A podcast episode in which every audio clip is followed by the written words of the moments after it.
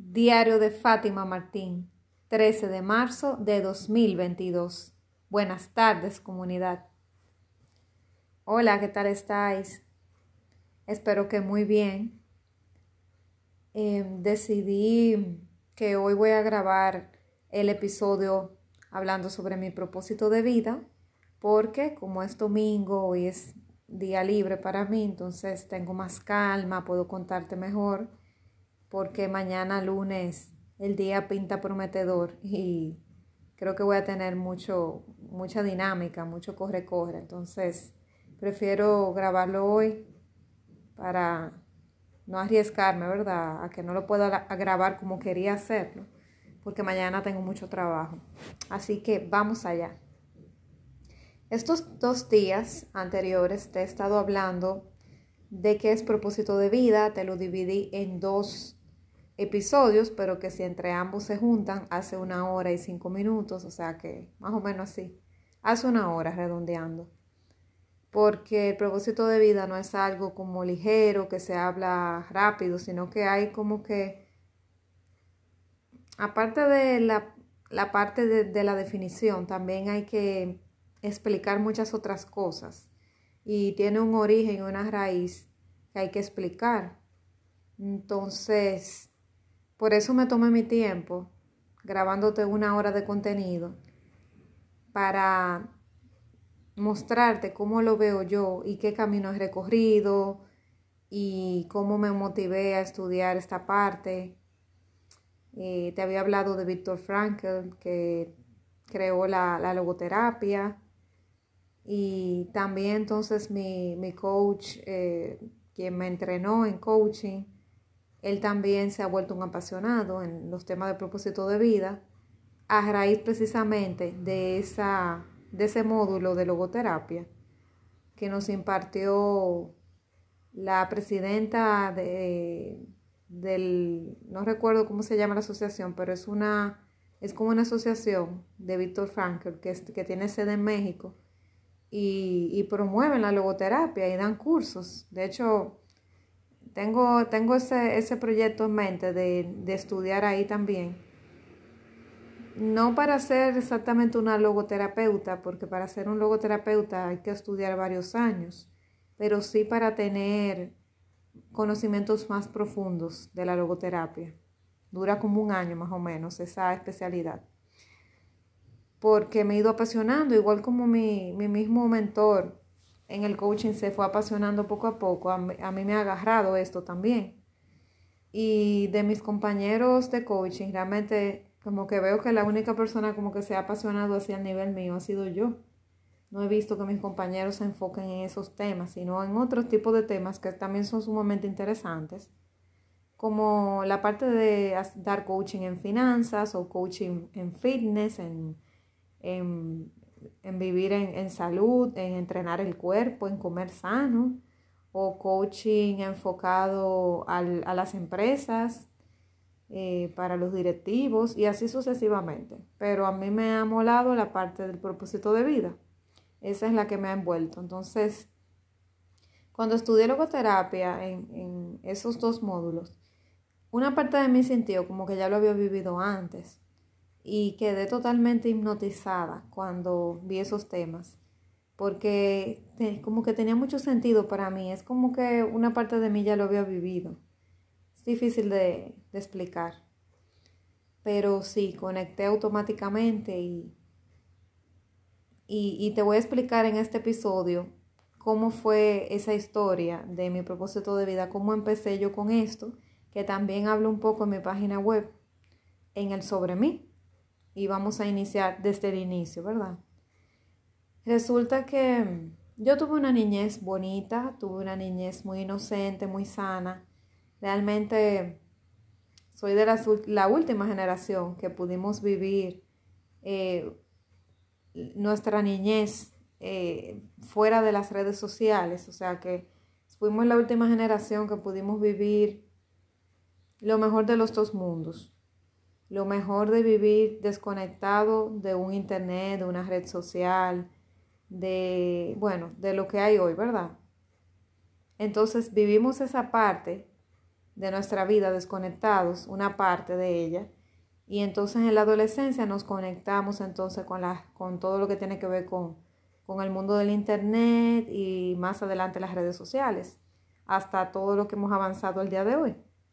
Entonces hemos sido un mixto, pero hemos podido tener la parte bonita de poder vivir ese tiempo donde no había celulares, donde la atención era plena, donde los juegos de niños no eran juegos de videojuegos, tú sentado en una pantalla jugando horas y horas, sino que eran juegos reales, eh, que se jugaba, por ejemplo, el, en mi país se juegan esos tipos de juegos, que el pañuelo, que el trúcamelo, eh, esos juegos de manos de los niños, esos juegos a, las escondidas, el, el topao, que, que si te tocan pierdes, y el escondido se juega desde siempre, esos juegos de deporte, corriendo, bueno, ese tipo de deportes que son totalmente fuera de las redes, que, que conectan al niño con la socialización con otros niños, los ayudan a hacer deporte sano, a jugar de una manera sana. Entonces, esa fue mi niñez. Mi niñez no fue conectada con una tableta, viendo eh, en un video la vaca Lola o, o Popatrol, no. Yo veía muñequitos, pero en la televisión, en el telecable. No tenía una computadora personal o una computadora, un celular encima de mí, sino que simplemente los momentos cuando veía la televisión, pues estaba conectada, pero no es lo mismo conectarte con el telecable que conectarte con una computadora. Como que se crea más adicción. Y bueno, yo viví esa parte linda. Luego todo migró y ya la próxima parte de mi adolescencia para acá, pues fue eh, con las redes sociales y no las redes exactamente las que tenemos ahora, pero sí habían otras redes eh, y, había internet y bueno, también viví la parte bonita de poder buscar información para un trabajo y no tener que ir a la biblioteca físicamente porque lo tenía en internet. Entonces yo viví lo mejor de ambos mundos pero que a pesar de tener una niñez bonita, realmente fue muy linda mi niñez. Y, me encantó como lo inocente que fue para mí, porque precisamente al no tener tantas influencias de las redes, pues uno vivía como en un mundo totalmente encerrado, como que las cosas pasaban y uno no se daba cuenta, a menos que la viera en la televisión. Ahora los niños están demasiado sobreexpuestos. Y bueno, a veces saber menos es mejor que saber mucho a pesar de eso, yo viví siempre como, no sé, no, sé explicarlo, es como que había una parte de mí desde pequeña que siempre estuvo como, como con nostalgia, eh, había una parte de mí triste, una parte de mí que no encajaba en este mundo, como que se sentía como fuera de acá, como que no pertenecía. Había una parte de mí que, que se sentía rara, que se sentía fuera de lugar. Y, y vivía triste, vivía amargada, a pesar de ser una niña pequeña. Y fui arrastrando ese tipo de comportamiento hasta mi adolescencia. Entonces en la adolescencia, con la rebeldía que trae esa etapa, pues fue una bomba. No fue fácil. Y llegó a un punto que yo no podía estar ni conmigo misma y mis padres estaban preocupados y todo, pero yo en esa época también no quería, tú sabes que todo el que ha pasado por la adolescencia sabe que hay una etapa que uno odia a los padres. Después que los adora cuando niños y los, idolatra, cuando adolescente ya uno no lo soporta y quiere estar lejos de ellos y quiere estar más con los amigos. Entonces yo viví esa época, pero también, a pesar de que me gustaba socializar, también me gustaba mucho estar aislada y luego ya de adulta es que me he dado cuenta que el aislamiento para mí siempre ha sido un mecanismo de defensa para defenderme. Y eso tiene un lado negativo porque cuando tú te aíslas más tiempo del necesario, pues entonces se hace tóxico. Entonces yo me aislaba más tiempo de la cuenta porque no podía bregar conmigo ni con mis emociones y no quería entonces interactuar con otras personas porque no quería hablar con nadie, me sentía como enojada con la vida, enojada con todo el mundo, me sentía víctima. Y ya cuando llegué a los 15 años, eh, ya estaba o sea, totalmente afectada y me sentía muy mal porque no era muy aceptada con, con cosas, por ejemplo, a mí me gustaba eso de ser del lado de la gente popular del curso, pero nunca como que fui aceptada por, para eso. Me sentía como, como al menos, me sentía como que, que no, por más que hacía para que me aceptaran y encajar, como que no era posible, porque siempre había un lado de mí que la gente lo rechazaba. ¿Por qué? Porque yo quería dejar de ser yo para ser otra persona y encajar con las que eran populares. Pero luego me di cuenta con el tiempo que fue que hay una parte de mí que la utilizaron. O sea, al yo ser buena estudiante, estudiosa y, disciplinada, pues esas personas que quizá eran populares pero no eran tan disciplinadas, pues utilizaban mi amistad como para conseguir beneficios. Y luego de yo darme cuenta de eso, me dio más rabia. Pero me vine a dar cuenta de eso ya cuando, cuando entré a la universidad cuando ya salí del ambiente. Entonces esos años, de los 15 a los 18, fueron horribles. Y a los 15 años, me parece que fue entre los 14 o 15, no recuerdo qué edad exactamente tenía, recuerdo que, que a mí me dio una depresión terrible. Eh, sí, depresión. Tú podrás decir, wow, con 15 añitos. Sí, pero se ha comprobado que hay niños de meses que están deprimidos. La depresión puede aparecer a cualquier edad. Y tenía depresión. Yo sé que si me lo hubieran, hubieran hecho un análisis, me hubieran encontrado depresión. Aunque en ese entonces todavía no iba al psicólogo. Pero sí, yo me sentía muy deprimida, sin ganas de nada. Eh, no quería ni pararme de la cama. Y recuerdo que un día se lo dije a mi mamá, pero mi mamá no le tomó mucha importancia y eso me dio más rabia porque no se estaban interesando como en, mi dolor. Y como que siempre se le quitaba importancia al dolor que yo tuviera, quizá por, porque era muy joven. Y entendían que era algo que se me iba a pasar y era algo de, de la edad. Pero realmente lo que pasa con esto es que cuando tú tienes depresión, cuando eres joven o, o eres preadolescente o adolescente, eso te repercute para después, no se, no se quita, no es como una enfermedad que, ah, si te dio fiebre, le dieron una pastilla y se le fue. No, se arrastra.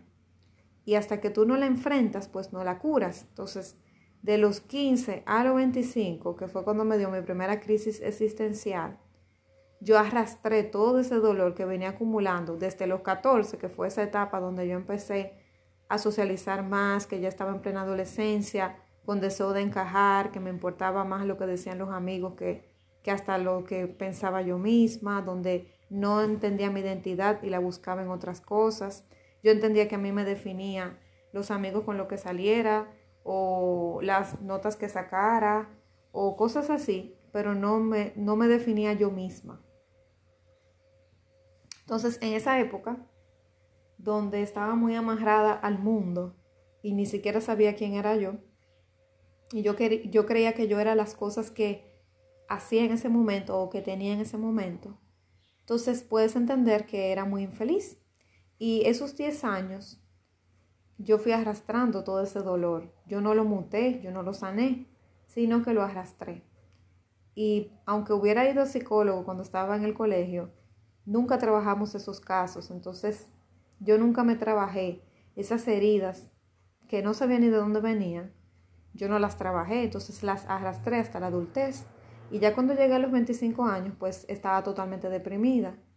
Y eh, yo, ya cuando caí ahí, que conocí a mi primer terapeuta, Pedro, que ya lo he mencionado antes, eh, en paz descanse. Cuando conocí a Pedro, yo estaba más allá que aquí, o sea, yo dije, me dije a mí misma, este es el último recurso. Si él no puede con, mi depresión, si él no me puede ayudar, pues ya no sé qué va a hacer de mí. Y ya yo fui como con pocas esperanzas, simplemente para agotar el proceso de que por lo menos fui. Y cuando finalmente fui, que ese terapeuta me lo recomendó mi mamá, de hecho, cuando logré ir, saqué el, saqué el valor, porque duré como cuatro meses sacando el valor para ir. Cuando por fin me decidí y lo puse en primer lugar, que recuerdo que mi trabajo era difícil hasta para darme permiso para ir, porque ni eso querían darme. Pero yo eh, rompí brazos para lograr ir todas las semanas a una cita con él, creo que eran los martes, todas las semanas, durante unos cuantos meses, fueron como seis meses, yendo todas las semanas. Entonces fui cambiando y fui dándome cuenta y me, me fue diagnosticada la depresión y me fui dando cuenta de cuánto yo estaba fuera de mí. El foco no estaba en mí, sino en los demás.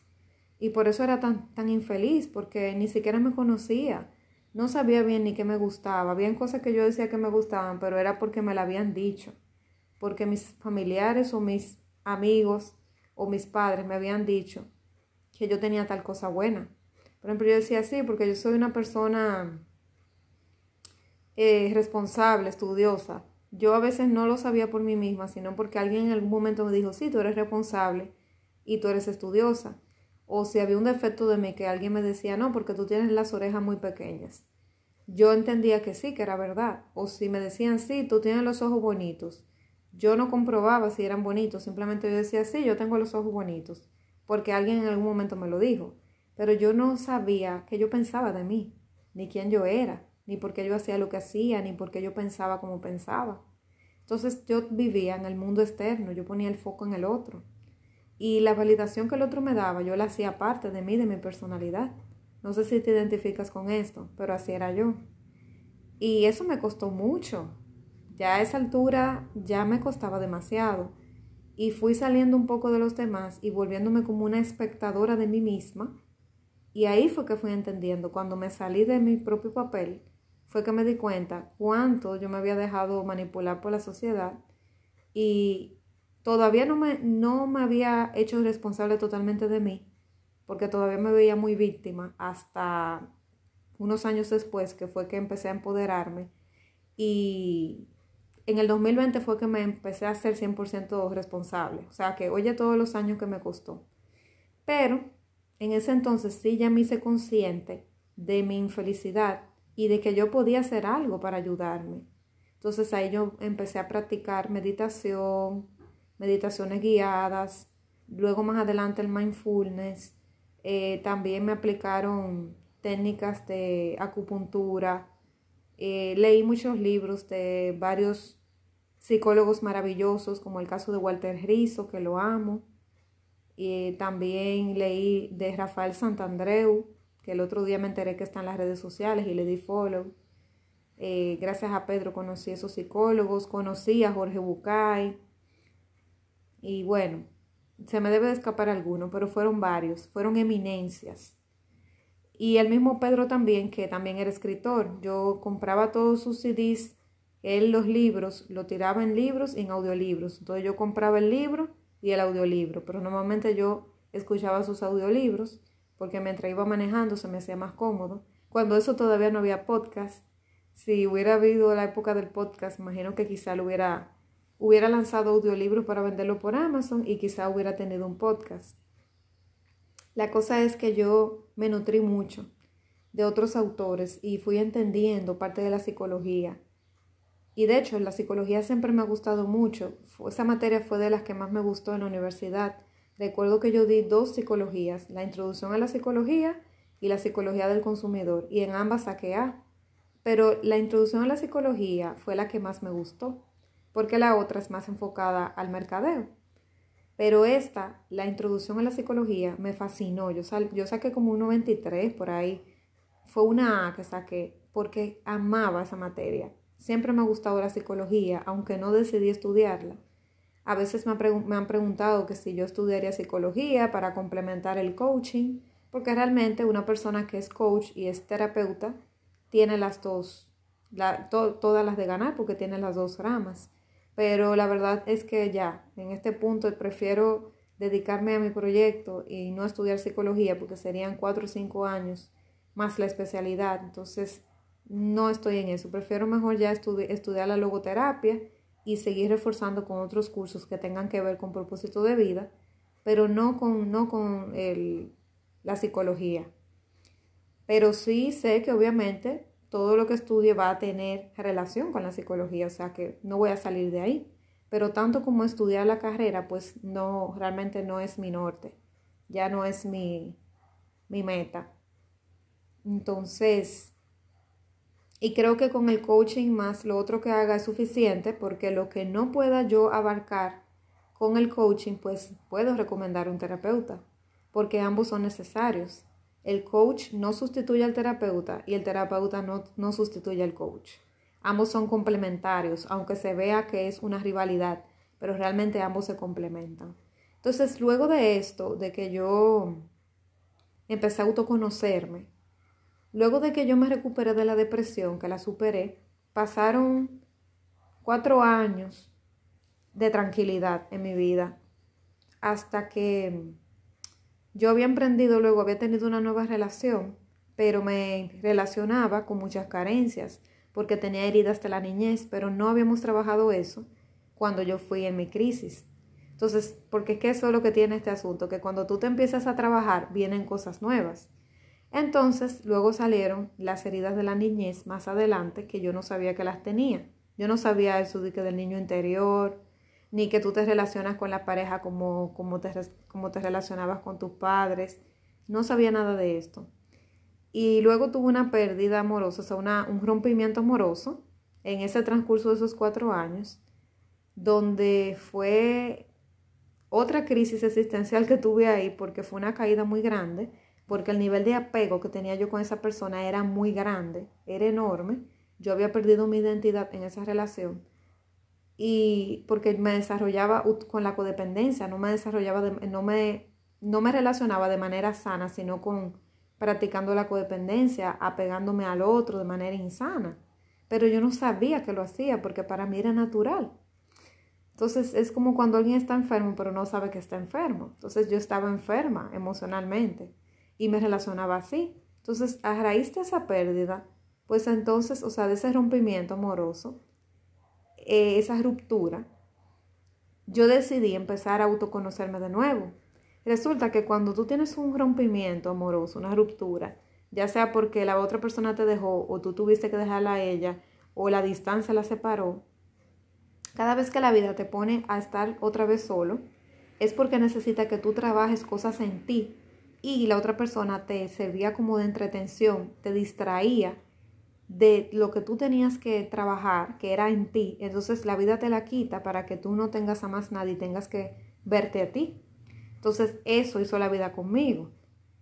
Y yo empecé a autotrabajarme de nuevo y empecé a ir a, lugares donde trabajaban eh, estos temas, eh, una asociación que me ayudó mucho en su momento y empecé a autoconocerme, empecé a ver esto de los viajes astrales, empecé a ver em, la meditación, ellos la tienen muy arraigada, ya yo la había vivido, volví a vivirla, incorporé cosas que no había visto.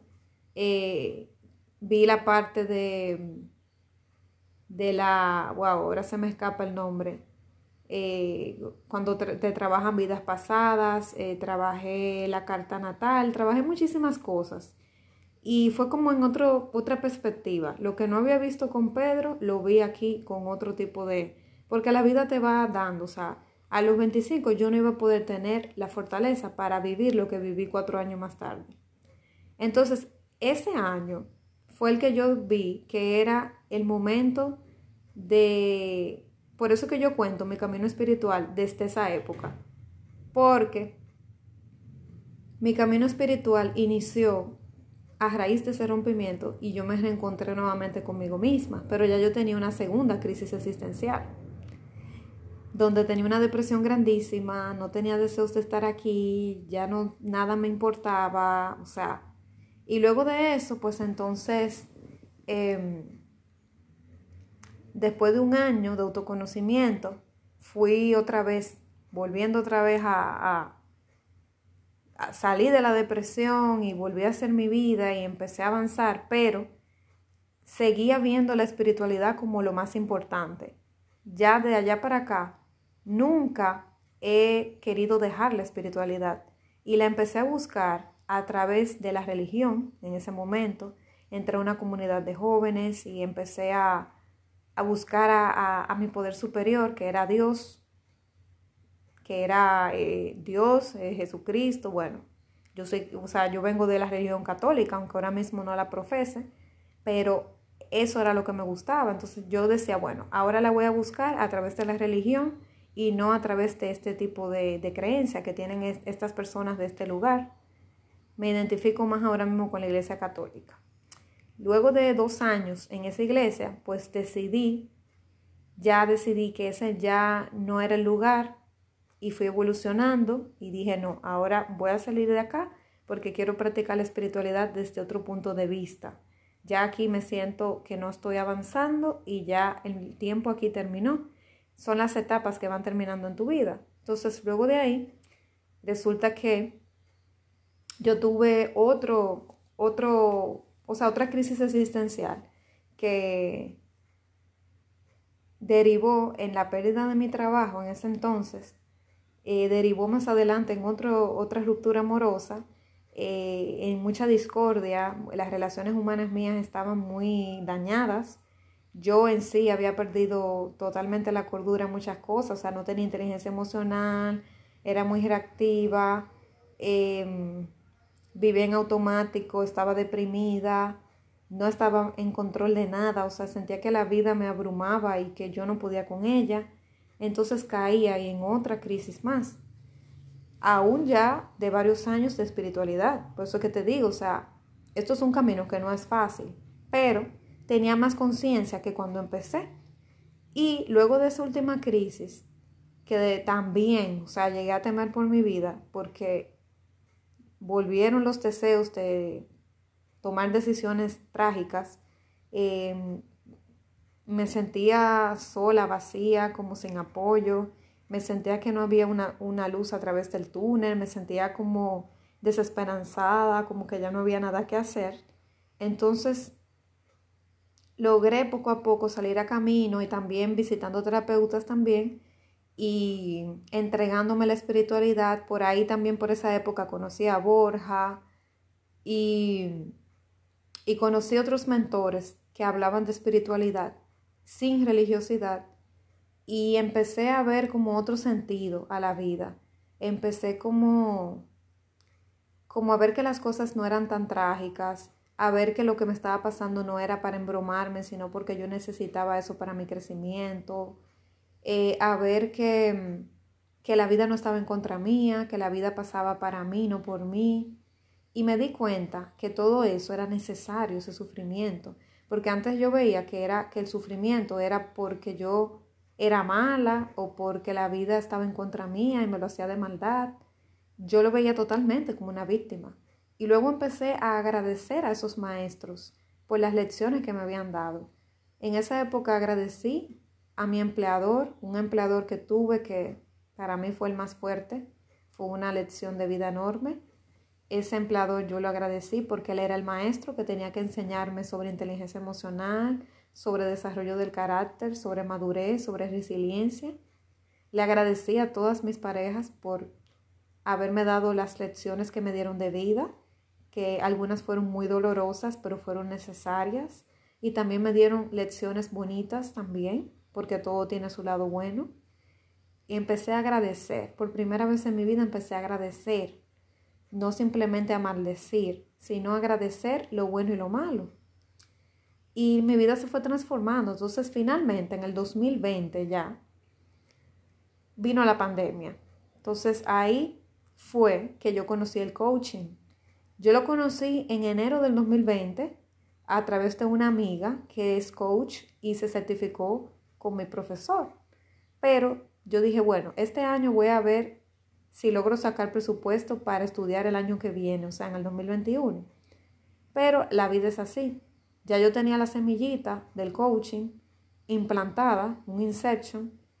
Llegó la oportunidad, yo en mi casa empecé a verme a mí misma y darme cuenta que lo que hacía no me estaba gustando. Mi carrera, mi carrera en primer lugar me di cuenta que la estudié para complacer a otro.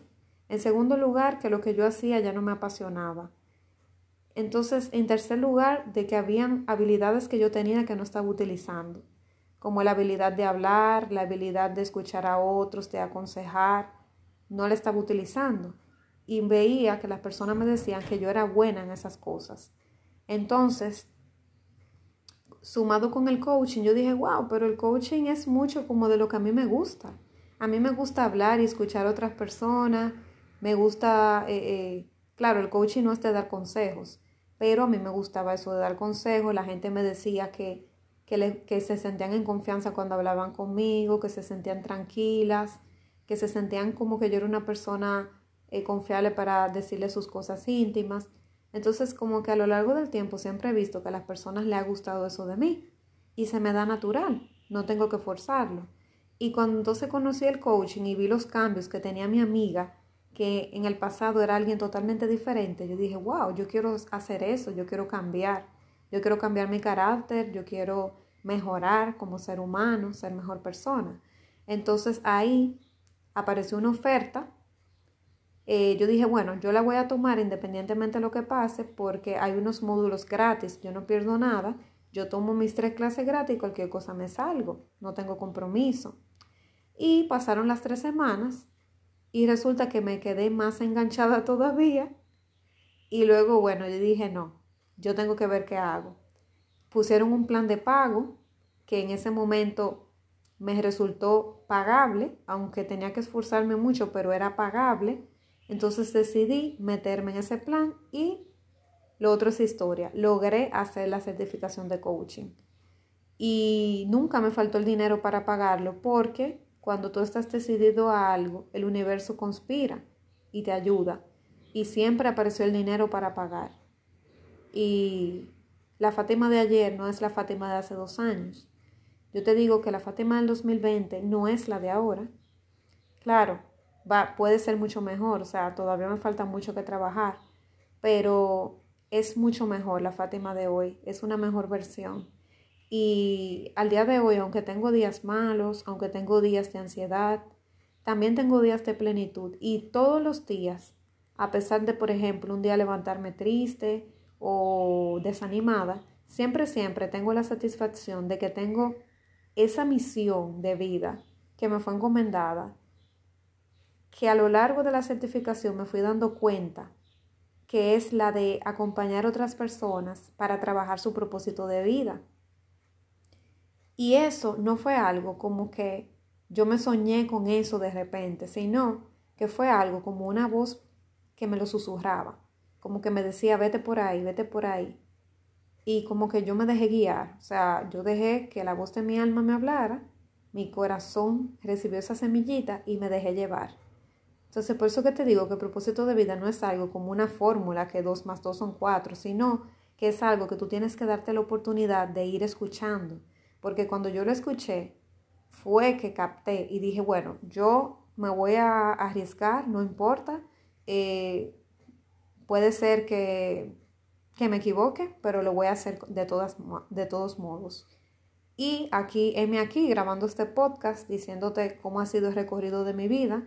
Eh, el episodio ha sido un poco largo porque quiero que veas cómo surgió todo ese deseo. O sea, de tres crisis existenciales fue que surgió este deseo de acompañar personas que se quieren trabajar en esta parte de propósito de vida porque yo lo viví, yo pasé por esto y quisiera evitarle a otras personas que están pasando por ese momento, que tú pudieras ser una de ellas, para decirles que tienen la oportunidad de, de, tener compañía, que no tienen que transitar el camino ustedes solos, porque a pesar de que la transformación es individual, obviamente, pero sí se puede atravesar acompañado, no tiene que ser en solitario, como me pasó a mí. O sea, yo corrí el riesgo de no poderme transformar y haber muerto en el intento, pero mi poder superior me sostuvo para yo poder salir de ahí, de ese hoyo negro, y caminar y salir del lodo y llegar a donde estoy al día de hoy.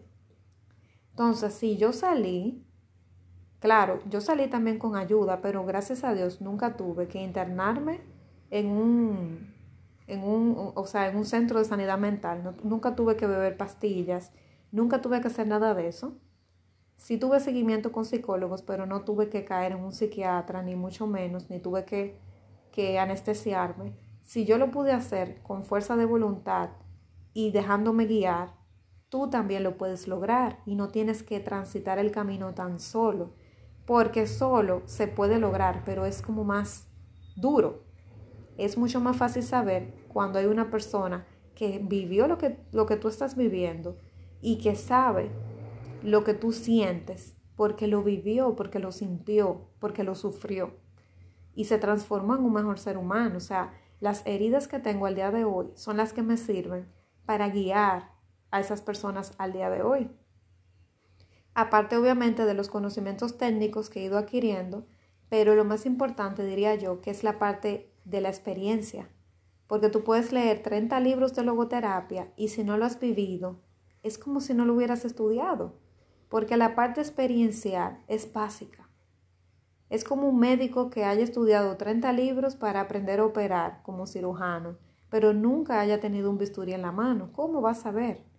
Es como que te quieran dar el diploma, el, perdón, la licencia de conducir un vehículo, pero tú solamente te lo sabes en teoría. Nunca has tomado el volante. ¿Cómo vas a aprender si no tienes la experiencia?